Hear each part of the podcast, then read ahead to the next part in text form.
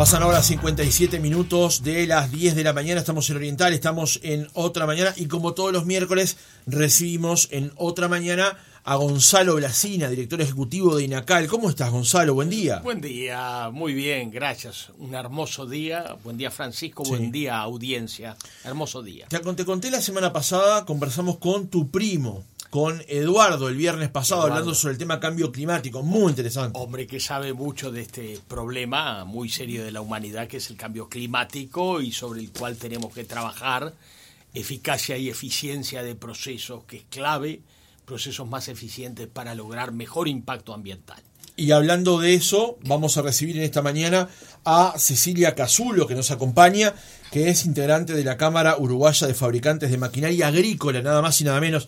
Cecilia, ¿cómo le va? Buen día. Bueno, buenos días para ti, Gonzalo, gracias por la invitación y bueno, gracias a toda la audiencia que nos está escuchando en esta mañana hermosa que coincido plenamente con, con Gonzalo, que estos 19, 20 grados de temperatura nos hacen a que estemos un poquito más livianitos. Exactamente, un poco menos de ropa. Gonzalo, ¿de qué vamos a hablar esta mañana? Porque se va a dar una actividad muy importante, ya la habíamos comentado, pero vamos a profundizar sobre eso, de lo que va a ocurrir dentro de unos días, dentro de... Em, ocho días. Ocho días, efectivamente, va sacando la cuenta, en la UTEC de Freiventos. Sí, exactamente. En ocho días vamos a estar visitando Freiventos, vamos a ir con Cecilia justamente eh, hacia, hacia Río Negro, eh, aprovechando el, viaje para visitar algunas industrias metalmecánicas eh, en la ida y en la vuelta. Y allá eh, en Freiventos vamos a contar con la presencia del ingeniero Masashi Matsutomo.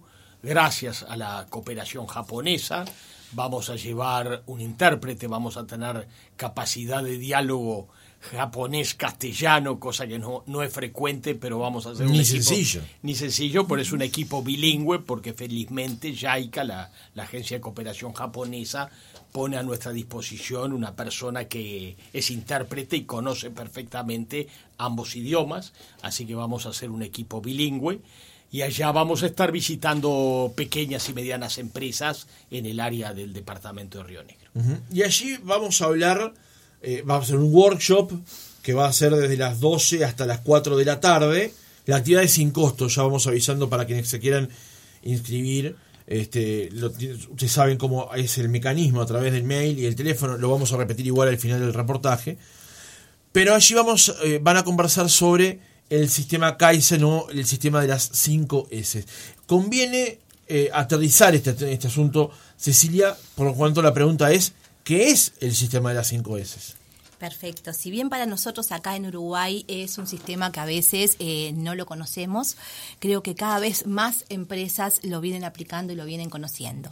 Lo más importante es llevar este sistema de 5 S a las pequeñas y medianas empresas y principalmente a las pequeñas y medianas industrias, porque el objetivo es mejorar y simplificar las actividades en los puestos de trabajo hablamos de mejor productividad, hablamos de eficiencia y eficacia y creo que eso es fundamental.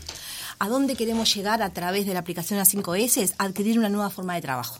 Realmente para nosotros hay que eh, implementar en una cultura totalmente diferente. La cultura japonesa es una cultura milenaria. Y bueno, comenzamos con algo llamado 5S, que es bastante sencillo y se compone de cinco palabras que comienzan con ese en japonés, que no se las voy a decir en japonés, pero en español se las voy a traducir, y una es clasificar, la otra es limpiar, la otra es ordenar, la otra es estandarizar, y la otra es sostener todo lo que nosotros hemos hecho en ese comienzo. Entonces, como uno, un proceso de mejora en continua, como un círculo que nunca se termina porque siempre descubrimos nuevas cosas para mejorar procesos, productos en todas las áreas de la empresa. Yo tengo más de 28 años de experiencia en la industria automotriz, autopartista. Hoy estoy dirigiendo CUFMA y es fundamental transmitir de que no es la primera vez que viene un ingeniero japonés a través de JICA, que es el organismo de cooperación, sino que varios de nosotros hemos tenido la oportunidad y podemos comparar y podemos conversar con la gente de lo que es el antes y el después de empezar a aplicar que es el sistema Lean Manufacturing. Comienza con 5 S, pero no es el limpiar, no es agarremos una escoba y limpiemos. Ah, me van a hacer limpiar. No. O sea, la filosofía es otra. Es dejemos todo sobre la mesa, entendamos dónde estamos parados y ahí convencidos, desde la cabeza, sin duda, esto comienza desde la dirección de la empresa, comencemos a aplicar por lo menos la intención de querer mejorar porque no lleva dos días. Eso es interesante, Cecilia. Comencemos por partes. El primer, el primer tramo, digamos, es clasificar. ¿De qué hablamos cuando hablamos de clasificar? De ordenar, de plantearnos el escenario, digamos. Estamos en una industria, pone, como para poner un ejemplo, ponerle que estamos en una tornería, en la sección de tornería, lo primero que tenemos que hacer es vaciar el área. Dejamos todo fuera, a no ser las máquinas grandes, que de alguna manera le vamos a dar otro proceso después. Y después lo que tenemos es que definir qué es lo que realmente usamos, qué es lo que eh, deberíamos desechar, pero tenemos todavía dudas, dudas, y qué es lo que hace muchísimo tiempo tenemos en un rincón por las dudas de, y lo tenemos hace muchísimos años, entonces siempre nos falta espacio a los industriales para poder crecer. En realidad no, tenemos que mirar un poco más para adentro y ver en el espacio que tenemos cómo optimizamos nosotros los espacios, cómo colocamos los insumos, las materias primas, es un proceso de repensar eh, en comienzo el área de trabajo. eso que decís es muy interesante, eso de lo tenemos ahí por las dudas, pero esas dudas no han ocurrido nunca. Digamos, están ahí como para ver si algún día pasa, pero nunca pasa. Y en realidad... ocupa espacio y tiempo y está en el medio incomodando en realidad a la industria metalmecánica le pasa y más que nada a las pymes. No me vayas a tirar ese pedacito de fierro porque lo voy a necesitar para algo, porque capaz tal vez en algún momento. Y cuando queremos acordar, tenemos la fábrica llena de pedacitos de cosas por todos lados y como está tan desordenado, vamos a comprar una barra de hierro nueva porque esa no tenemos ni idea que la tenemos ni dónde la tuvimos en algún momento, si es que fue así. Entonces seguimos acumulando, nos convertimos en esos acumuladores que eso redunda en, bueno, una eficacia y eficiencia negativa. Claro, o sea, eh, en algún momento tuve, sé que lo tengo, pero no sé dónde, aquello que ahora tengo que ir a comprar porque no lo puedo ubicar. Y eso es costo para las empresas. Claro. Las multinacionales todas usan este sistema 5S, usan el sistema Lean Manufacturing, o sea, trabajan en los procesos y prestan mucha atención a esto, porque todo esto es plata y es mucha plata. Nosotros cuando encontramos algo desordenado, no importa, tiramos algo arriba de la mesa y es algo más que está, hace parte de la estética del lugar. Pero si vos vas a un lugar que está limpio, que está ordenado, que está prolijo, es muy difícil porque vos vas a tirar algo, vas a dejar algo en algún lugar y va a sonar raro qué hace eso fuera de ese lugar que realmente está tan pulcro o tan ordenado. Claro la escucho y me hace ir inmediatamente al punto 5, que es sostener, que es la parte más difícil, pero vayamos por orden, porque este, después viene la parte de limpiar, o sea, y este, ordenar todo aquellos que vimos ahora con un escenario más limpio, aquello de cómo darle lugar a cada cosa. Exacto. Lo más importante es nosotros definir junto con los colaboradores de la empresa qué es lo que tenemos nosotros que limpiar. O sea, no puede definirlo una persona. Por lo general en estas instancias participa todo el personal de la empresa. Quiénes forman parte del sector y quiénes no forman parte del sector. El que está afuera a veces ve muchas cosas que el que está en el sector directamente no tiene la capacidad porque está eh, ocho o nueve horas en su zona de trabajo y ya forma parte de, su estándar de, vida laboral el que eso esté así como siempre estuvo ahí, vamos a dejarlo ahí. Entonces eh, comienza ese proceso con el compromiso de todos los integrantes de la de la empresa, pero principalmente el compromiso de la dirección. Esa palabra, me encanta estar dentro, eh, Gonzalo, ya te lo voy diciendo, porque eso que acaba de decir este, es un tema que yo he luchado siempre, es la, utilización de la palabra siempre. Siempre se ha usado, siempre se ha hecho de esta manera, entonces hay que seguirlo haciendo de esta manera. ¿Por qué?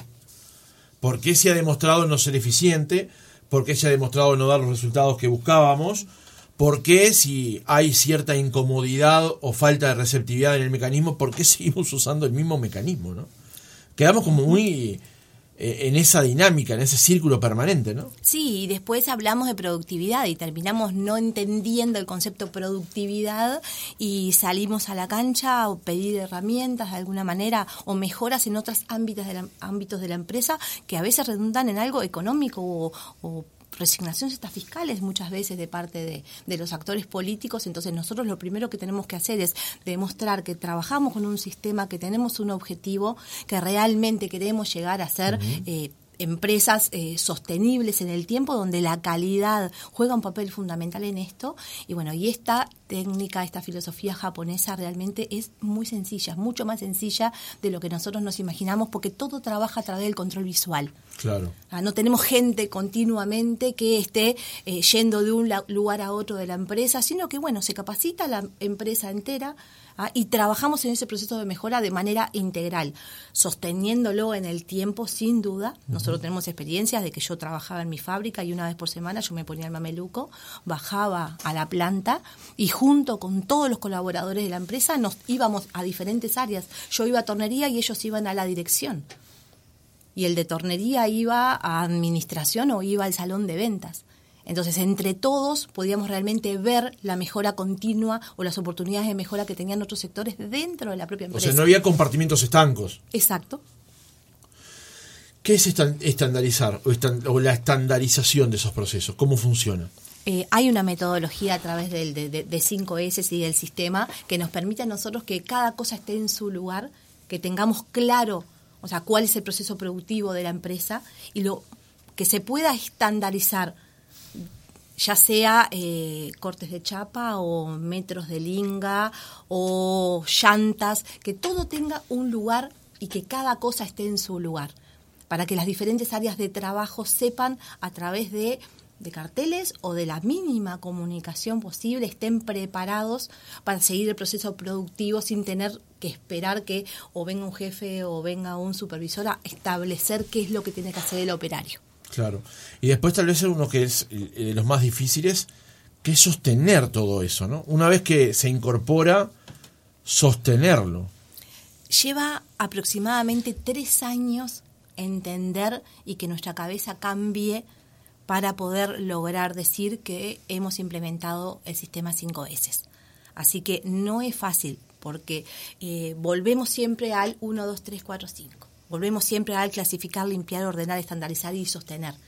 Después que sostenemos, nos damos cuenta que hay oportunidades de mejora porque tenemos una visión mucho más clara de lo que es la empresa y donde lamentablemente estuvimos tirando dinero durante muchísimo tiempo. Entonces volvemos a clasificar y ahí de alguna manera volvemos a avanzar en el proceso. Claro, pero y, e, eso es interesante porque no es que eh, lograr esto va a ocurrir de la noche a la mañana. No, te decía, demora prácticamente tres años. La ventaja de todo esto es que después terminamos llevándolo a nuestra vida personal. A nosotros los empleados de la empresa nos decían, qué increíble, o sea, ahora estoy hasta más prolijo en mi casa. Pues yo llegaba a mi casa y el ejemplo del comienzo, podía tirar una campera sobre el sillón, pero hoy está todo ordenado, entonces se nota si yo tiro la campera sobre el sillón y llega otro y tira la bufanda y llega otro y tira otra cosa. Porque nadie hace eso en un lugar que llega y está totalmente impecable. Claro. Pero si nos acostumbramos a, a, eso que termina siendo como, como un vicio, de como, total está sucio, sigue estando sucio y a, nadie le importa. Entonces creo que comenzamos con una filosofía diferente a nivel empresarial que tenemos demostrado que lo llevamos a nuestra vida personal y nos cambia muchísimo. Claro. Que para la vida empresarial la principal definición es la eficiencia, o sea, bajar costos en el proceso de producción. Correcto, de la manera mejor posible. Nosotros comentábamos siempre en la empresa que irse a las 5 de la tarde después de trabajar 8 o 9 horas de trabajo sin la mochila era muy importante, era poder estar trabajando cómodos, que la gente se sintiera realmente que estaba en una empresa y en un puesto de trabajo donde podía desarrollarse y podía compartir todo este sistema con los diferentes sectores porque tenés una dirección realmente comprometida. Que lo que hablamos al principio, si la cabeza no está decidida a hacer esto y parte de abajo hacia arriba es mucho más difícil. Cuando tenés a la dirección de la empresa comprometida, creo que todos van hacia el mismo lado. Qué interesante, como siempre es, Gonzalo, introducir un testimonio, ¿no? Estar en primera persona hablando de lo que a veces hablamos como entelequia, ¿no? sin duda que la experiencia que tiene Cecilia es formidable porque ella cuenta, da testimonio de algo que, ha vivido. Eh, también decir que no es eh, nada difícil, nada difícil trabajar con estos métodos. Eh, cualquiera que mm, hace un proceso ordenado, sistemático, pero todos hacemos procesos sistemáticos y ordenados diariamente este, preparamos este, una, una sencilla comida, por ejemplo. Todos sabemos que si lo hacemos sistemática y ordenadamente sale bien. Entonces esto no es este, eh, nada difícil de entender. es muy fácil. Justamente la ventaja que eh, contamos con un hombre como el ingeniero Matsutomo, que lo tiene este, muy incorporado y que lo ha vivido a nivel internacional, él lo ha vivido en fábricas en distintas partes del mundo, entonces él transmite una experiencia y va a estar transmitiendo en Fraiventos una experiencia que funciona, funciona, funciona en todo el mundo, porque si bien estos métodos se desarrollaron originalmente en Japón, hoy en día son estudiados en todo el mundo y todo el mundo conoce esta, esta filosofía, pero este, el original japonés este, es, es, un buen ejemplo a seguir, porque siempre seguir al, que lo hace mejor es una buena cosa. Eh, planteaba eh, Cecilia que esto obviamente nace, o, o, ella está contando su experiencia, mejor dicho, desde el sector metalmecánico. Ahora, en el final decía algo que me parece muy relevante, que es que lo podemos aplicar hasta en lo personal, digamos, ¿no? Y también allí que haya este, una, un beneficio de eso, ¿no?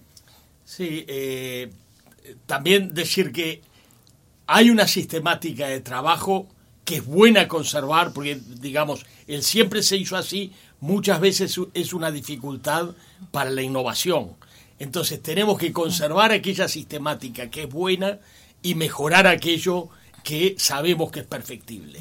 Hay eh, dentro de los modelos que estamos dando a publicidad este, por parte de INACAL, tenemos un modelo específico de gestión de la innovación.